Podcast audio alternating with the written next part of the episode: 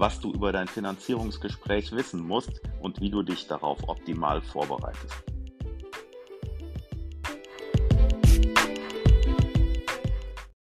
Herzlich willkommen beim Immobilienpodcast. Mein Name ist René Reuschenbach und heute wollen wir uns mit dem immer wichtiger werdenden Thema Baufinanzierung beschäftigen. Ja, seit die Zinsen gestiegen sind ähm, in den letzten Monaten wird die Finanzierung natürlich ein wichtiges Kriterium. Früher bei einem Prozent Zinsen waren die äh, Annuitäten, die man bezahlen musste an die Bank, meistens niedriger als eine Miete für eine vergleichbare Immobilie. Heute ist Kaufen wieder teurer als Mieten.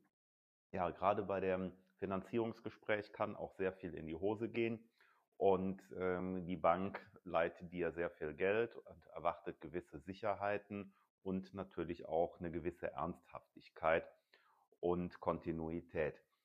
Ja, äh, schauen wir uns doch mal die Vorgehensweise an. Als erstes solltest du dir Gedanken machen, die Höhe des Kaufpreises, was du anstrebst, dein Eigenkapital, die Höhe der monatlichen Miete, die man bisher bezahlt.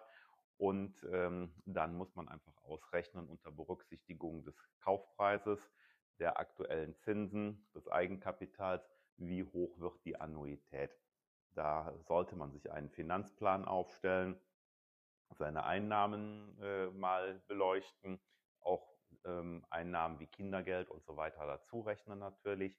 Bei der Ausgabenseite sollte man vielleicht einfach mal ein Haushaltsbuch führen über ein paar Monate, einfach mal sehen, wie hoch sind die Kosten für Lebensunterhalt, Energie und so weiter, unter Umständen Finanzierungen für Konsumgüter, Auto etc auch darüber mal eine Auflistung machen. Gibt es noch irgendwelche Ratenkredite? Und ähm, ja, dann, wenn man diese Sachen zusammen hat, sollte man das Gespräch mit dem Finanzierungsberater suchen. Ähm, ja, hier ist es erstmal wichtig, äh, sollte man zur Hausbank gehen oder zu einem freien Finanzierungsberater.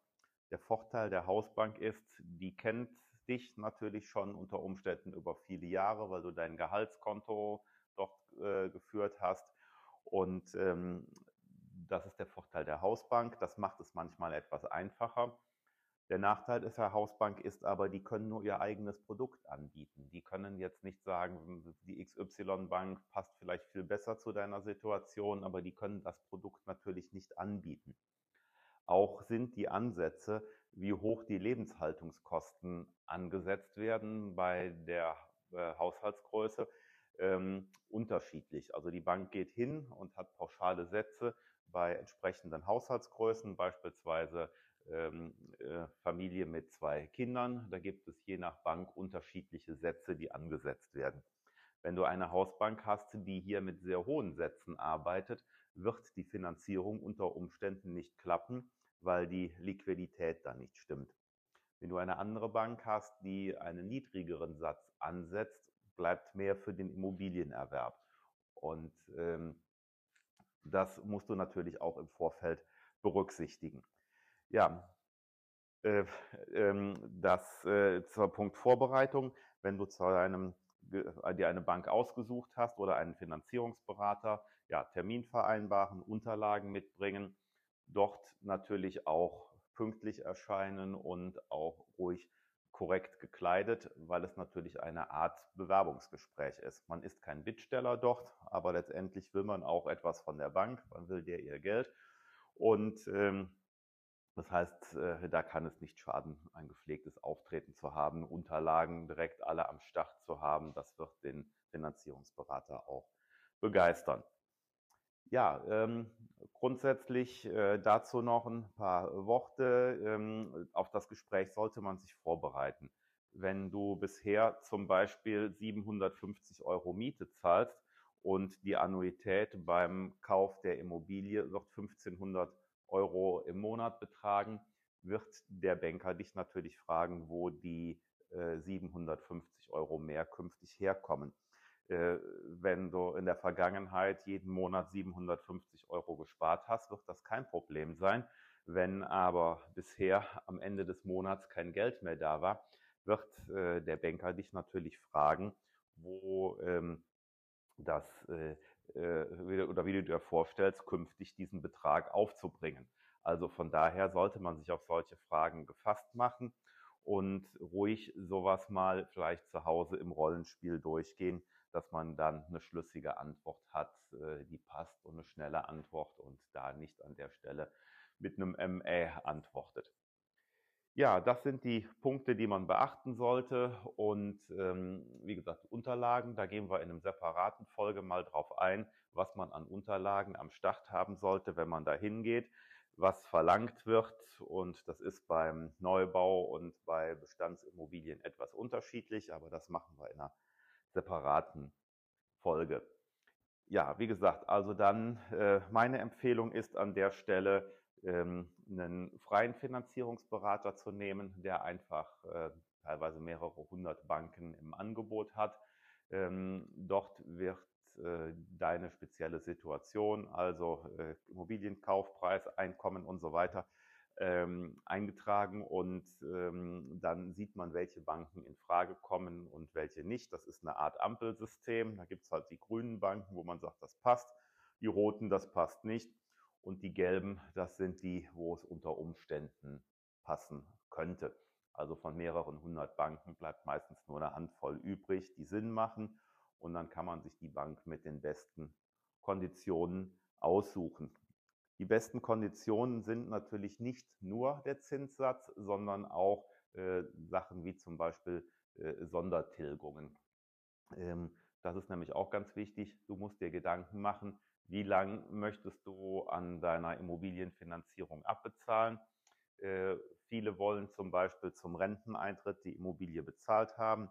Wenn du also mit Anfang 30 eine Immobilie kaufst, solltest du gucken, dass du sie in 30 Jahren bezahlt hast, um im Rentenalter schuldenfrei zu sein.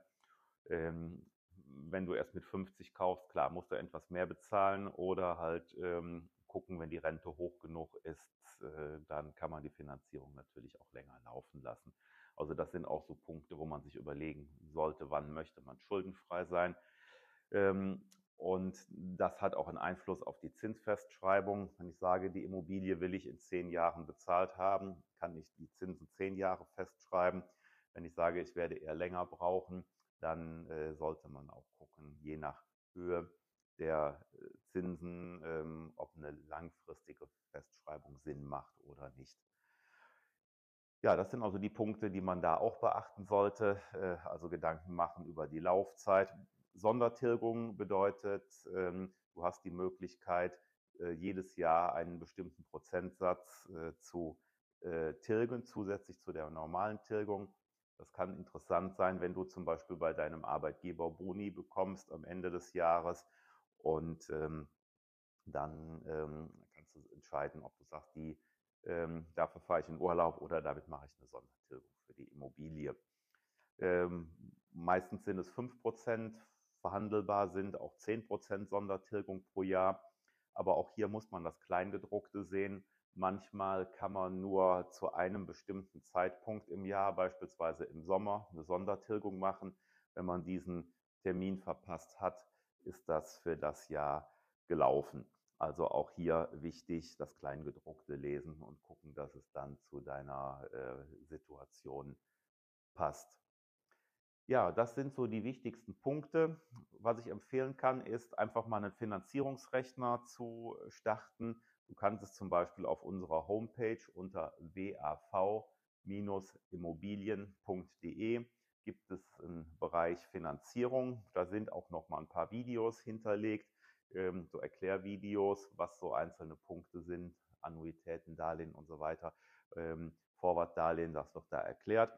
Und da gibt es auch einen Link zu einem Finanzierungsrechner. Da kannst du einfach mal ein bisschen rumspielen und ähm, Daten eingeben, siehst aktuelle Zinssätze und ähm, kannst du die Annuitäten schon mal vorab für dich zu Hause ausrechnen. Ja, das soll es für heute gewesen sein zum Thema Immobilienfinanzierung.